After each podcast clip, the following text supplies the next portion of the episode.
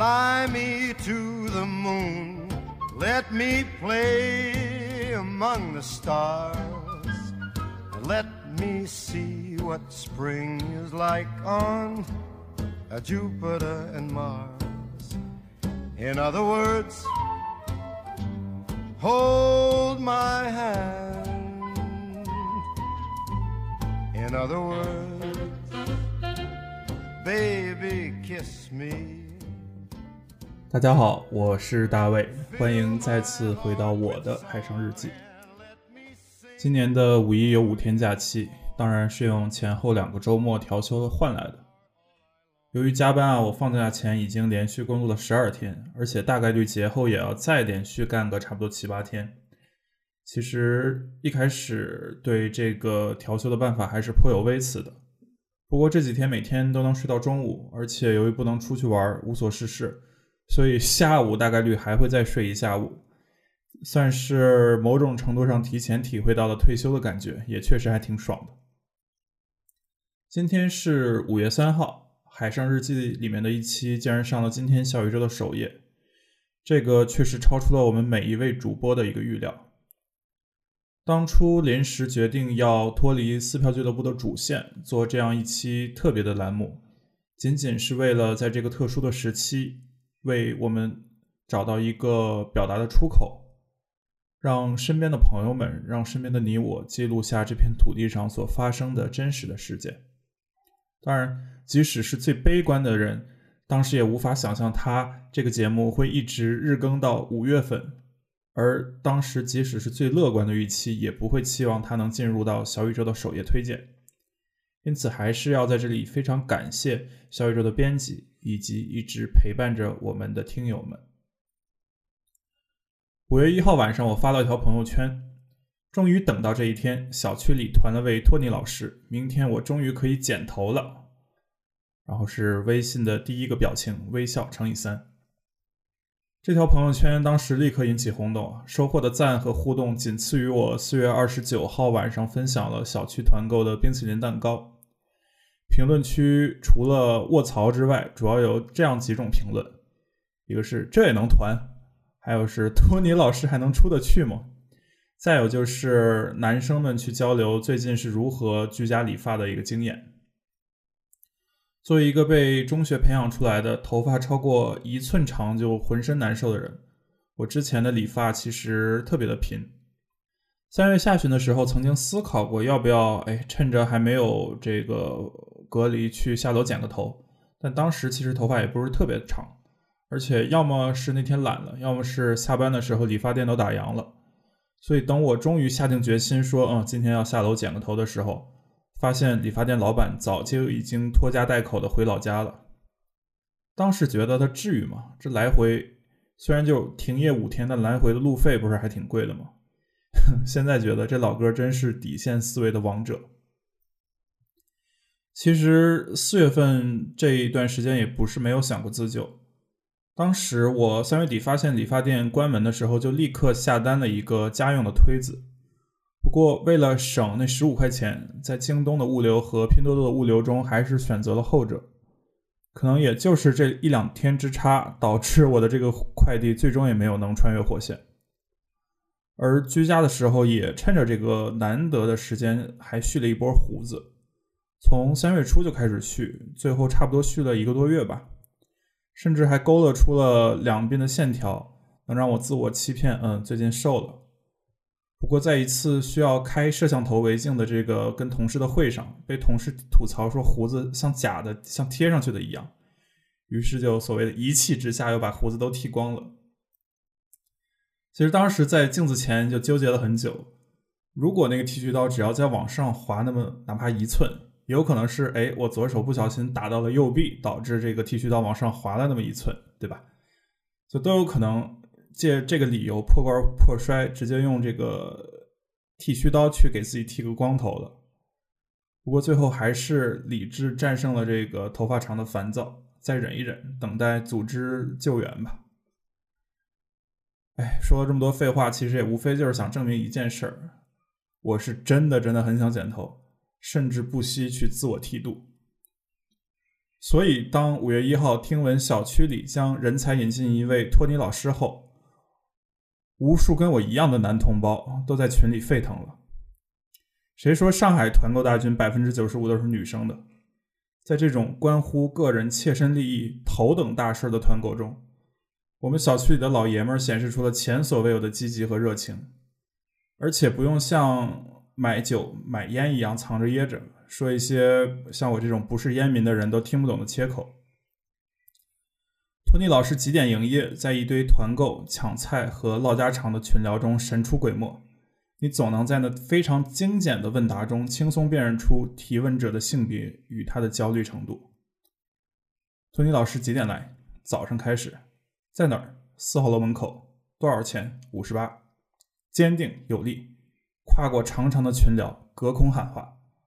这应该就是多年男同胞们网游大喇叭经验所修炼出的归纳与提炼的经验吧。所以在五月二号的，其实也不是上午了，是五月二号的中午。当我睁眼的时候，发现我操，已经快十二点的时候，我顿时大叫一声不妙。尽管这个自然醒的时间其实早于我最近假期的平均起床时间，但它无疑会让我在理发的队伍中又落后好几个小时。一定是早上忘关的那个工作日的闹钟，害得我早起了一下，才又睡了这样一个回笼觉，干扰了我原本准备自然醒的那个节奏。所以说，iPhone 还是害死人啊！建议库克早日引进中国的节假日功能，在它的日历里，而且还需要一个专门的中国的程序员去实时的支持，毕竟连我们自己都不知道假期到底要怎么放。所以，当我十二点多眯着一双眼睛，顶着耀眼的阳光赶到我们小区四号楼的门口时，我看到了这毕生难忘的一个景象：一个男人坐在一个小塑料凳上，理发师正在用不插电的推子忙前忙后，而还有一群男人在旁边错落有致的围观，而且能明显的看出，他们虽然是好像在围观，但还是有意的去维护自己排队的次序。捍卫自己的顺序，这种围观的画面可能只有在挖掘机工作的现场才能看到。而我作为一个理发店的熟客，此时自然不能露出一点的惬意，所以我就故作自然的走上前问：“老板还要排多久啊？”这里面其实也暗含着一层让队伍里无关的人员赶紧离开的逐客之意。可惜这老板一点也不解风情呀，他回了句：“我快要回去吃饭了，你两点再来排队吧。”于是，这十二点到两点的两个小时，可能是我隔离以来最焦急的俩小时。毕竟，谁也不知道这个小区的人能有多卷。万一他们两点前就来排队呢？对吧？作为国内一线的卷厂的员工，这种程度的竞争肯定是要 P 零高优处理。甚至作为这个假期的 O 一也不过分吧？当然，这边都是黑话，如果听不懂就可以跳过。所以我一点五十分就穿戴整齐，开始绕着四号楼所在的那一栋楼跑步，既显示出一种好整以暇，哎，我没有特别卷，没有卷你们的游戏规则，同时又能把我排位上的损失降到最低。这一套操作不愧是互联网老员工了，此处应该有个掌声。不过还好，这小区里没有人跟我一样卷，所以两点正我一个人站在四号楼门口。但路过的每一个人还是会让我心头一紧，难道竞争对手已经到了？不过还好，大部分都是其他门洞的团长来这个这个来四号楼分发物资的，没有人对我这个看似在看手机，实际一直盯着大门的人多看一眼。到了两点十五，理发师终于拎着小板凳、拎着扫帚和一套理发工具下楼了。经过一番简单的交涉后，我得知他其实本行也是一个理发师，就在小区附近一个不远的理发店工作，挺好，至少他没有这个理完发出小区出不去的困扰了。而且他家里刚好有这么一套多年前淘汰下来的理发工具，所以是最近闲着也是闲着，造福一下邻里。今日特惠价只要五十八块。说实话啊，我平时理发一般就在楼下的小店儿，或者是公司附近的小店儿，均价一般不会超过四十块钱，所以这个价格对我来说其实也不算特价。但换个角度来讲，这理发环境还是敞篷的呢，才贵百分之五十，约等于白送啊。那托尼老师问我的第一个问题是：你想剪个什么样的发型？我想都没想就说越短越好。他说：“嗯，确实挺长了，那就两边剃短，头上打薄。”我想了想，三月底就是因为缺乏这个底线思维的这个精神，才能受了这一个月的苦，所以就低声的说出了一句：“整个寸头。”我估计托尼老师也好久没有遇到这么好说话的主顾了。立刻就操起推子开始工作。我们沟通了一下，还是特殊时期不能摘口罩，因此这一套操作就更加考验师傅的技巧，如何能绕过口罩的绳，在耳朵边上做文章。就这水平才贵百分之五十，简直就是白捡。下午的理发厂一旦开始，我们小区这块区域顿时就热闹了起来。太久没有人气儿的小区，一旦有了这么一个剃头挑子，就如同带着冰块到各村去展览，很快就吸引来了一大群人。有踢球的小孩，有不忙着送菜的志愿者和保安，还有刚收拾好午饭的家庭主妇。我特别期待那几个小孩能在未来一次名为“童年趣事”的作文大赛中写出这样的开场。多年以后，我仍会回想起。见识理发的那个遥远的下午，我们小区这个托尼老师，他不光头发剪得好，在抢菜界也是一把好手。他跟十号楼楼上的一个女主人，兼具了一部分帮小区其他邻居抢菜的中枢角色。所以现在东邪西毒都在这儿聚首，自然要讨论一下这个抢菜的经验。叮咚买菜不行的，每日优先最近被人发现了。半个月前根本都不知道的，我有时候七点还能抢到。是啊，我也不知道为什么有人说抢不到，我每天都能抢到，很简单的，就一直点点点点点。当他们 各自吹牛的时候，一定会有一个跟我差不多年纪，而且一看就跟我差不多，也不怎么买菜，也不怎么钻研 app 用法的人会去提问：我怎么就抢不到呢？这时候抢菜大师就会细心的教导：你要先选好购物车。配送的时间一定不要选具体的时间段，那样肯定选不到的。你要让系统自动给你分配，然后时间到了就开始点点点，不要点三五分钟就停。大部分人抢不到，就是因为不够坚持。没错，这是他们原话。我甚至以为自己在听什么高考经验分享。大部分人抢不到，就是因为不够坚持。你要连点五到十分钟，不不不，什么五到十分钟？你要连点十到十五分钟。白天也要时不时的去看一眼，有时候别人退单了，你可以刚好补上。哎，没想到这才一个多月，互联网买菜已经成为了一门显学。我觉得再隔离下去，可能都可以开那种在线课程了。不过我们小区的托尼老师还是非常细致的，即使没有这个电推子以及镜子的加持，环境非常简陋，而且即使我后面排了一大排的人。他也依旧能一丝不苟的在我头上做文章。我这样一个寸头全程剪下来，竟然花了四十分钟。我本来以为五分钟就绰绰有余了。排在我后面的第二位是一个来上海出差的老哥，家在昆山。他下了楼后就一直吐槽：“哎呀呀，我这在这太久了，都没法回去了。我以前是每周三、周五回家，上海到昆山一脚油门的事儿嘛。”现在可倒好，已经在这快俩月了。我们楼栋的主妇就问了：“你现在应该可以开个出门条回家吧？不过自费隔离也不太划算。”那大哥说：“自费隔离倒还好啊，公司可以给报销，十四天嘛，在哪儿不是待？但是我家孩子学校不让，老师上周就给他妈打电话问有没有从上海回来的家长，有的话小孩就不能上学了。”所以我就算回去，孩子都见不到呢，他也不能上学。孩子嘛，反正现在才两年级，在家待着也就待着了。但你说，如果孩子五六年级或者初二、初三的孩子可咋办？现在的政策都是一刀切。帮我们居民送外卖的志愿者小哥也骑着电瓶一前一后的过来了。后面那个说：“老板，你给我排个号啊，三点能捡上不？”前面的说：“我不管，我就要排他前面。”他三点，我就两点半。托尼老师说：“今天下午悬，你看这么多人呢。后面小哥半开玩笑说：“那可不行啊，你看你们这都算人多聚集了。”哼嘱咐说：“哪有聚集啊，我们这都保持着两米的间距呢。”于是那小哥就指着我跟理发师说：“这俩人肯定没有两米吧？”就这么一下午，嘻嘻哈哈的听邻居街坊聊了好多，也是非常难得。我平时晚出晚归，这小区里其实住了什么人，有什么婚丧嫁娶、悲欢离合，一概都不知道。而如今却机缘巧合的可以抱团取暖。说到这个抱团取暖。我昨天收到最后一份团购的吐司面包后，盘了盘物资，差不多够吃个十天半拉月了，就一口气把团购的这些群全都退了。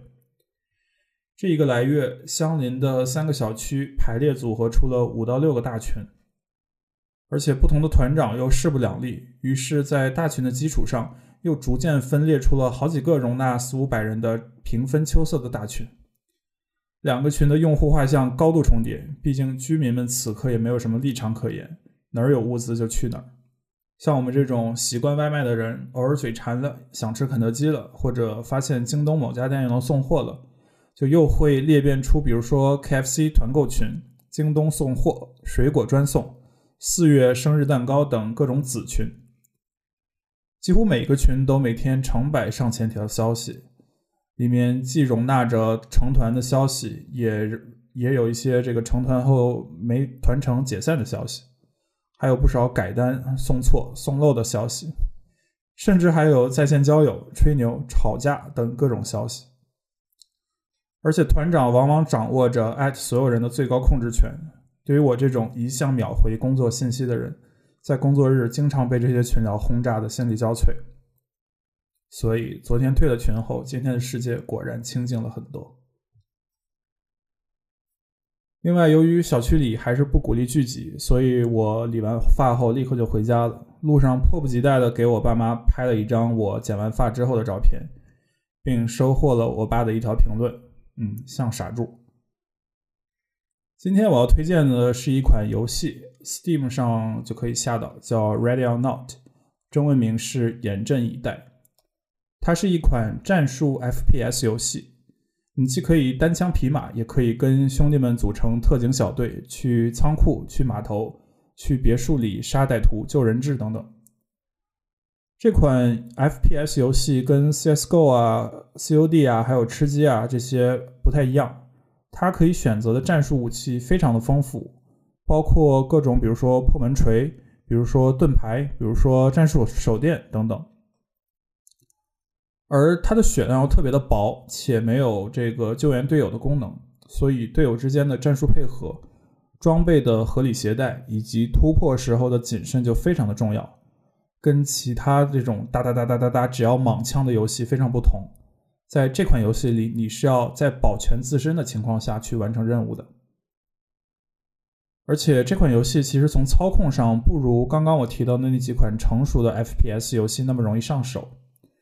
不过好玩的点就在于，因为你跟你的朋友都是新手，大家都摸不清这些武器该怎么用，也摸不清这个地图，而且这个地图大部分地图都非常的黑，敌人又不知道躲在哪里，所以你们要一直的提心吊胆，要么是迷路找不到北，要么就是因为莫名其妙的失误而死掉。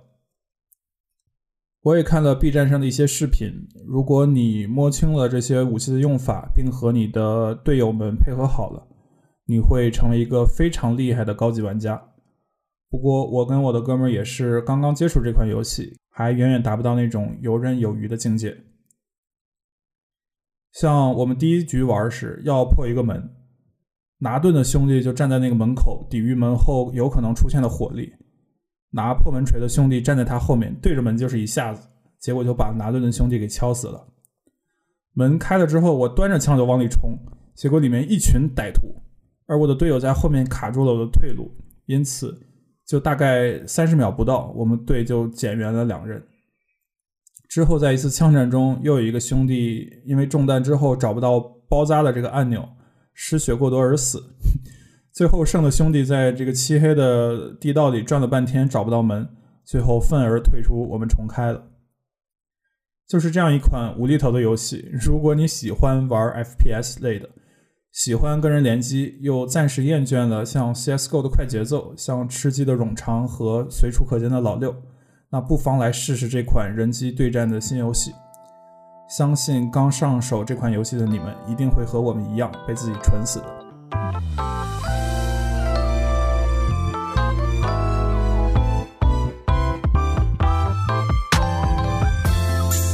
陪你在纯 K 喝醉，抱着我说你和他多累，眼眶漆黑哭到我心碎，我却只能握着话筒作陪。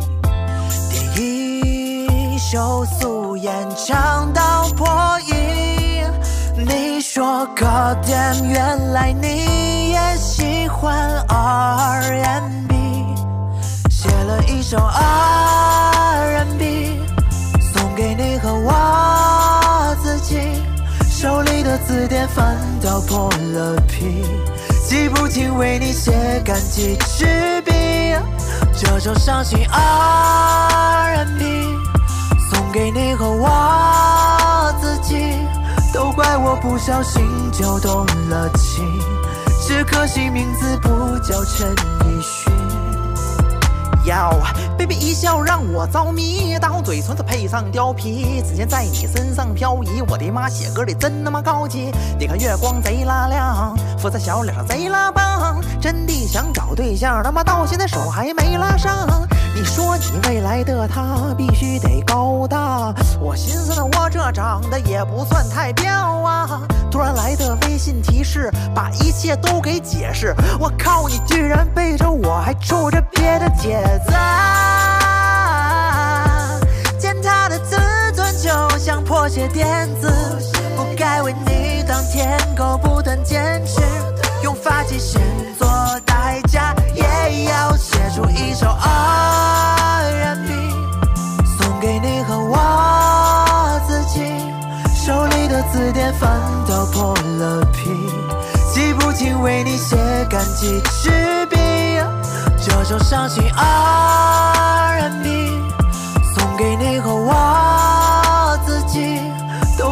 不小心就动了情，只可惜名字不叫陈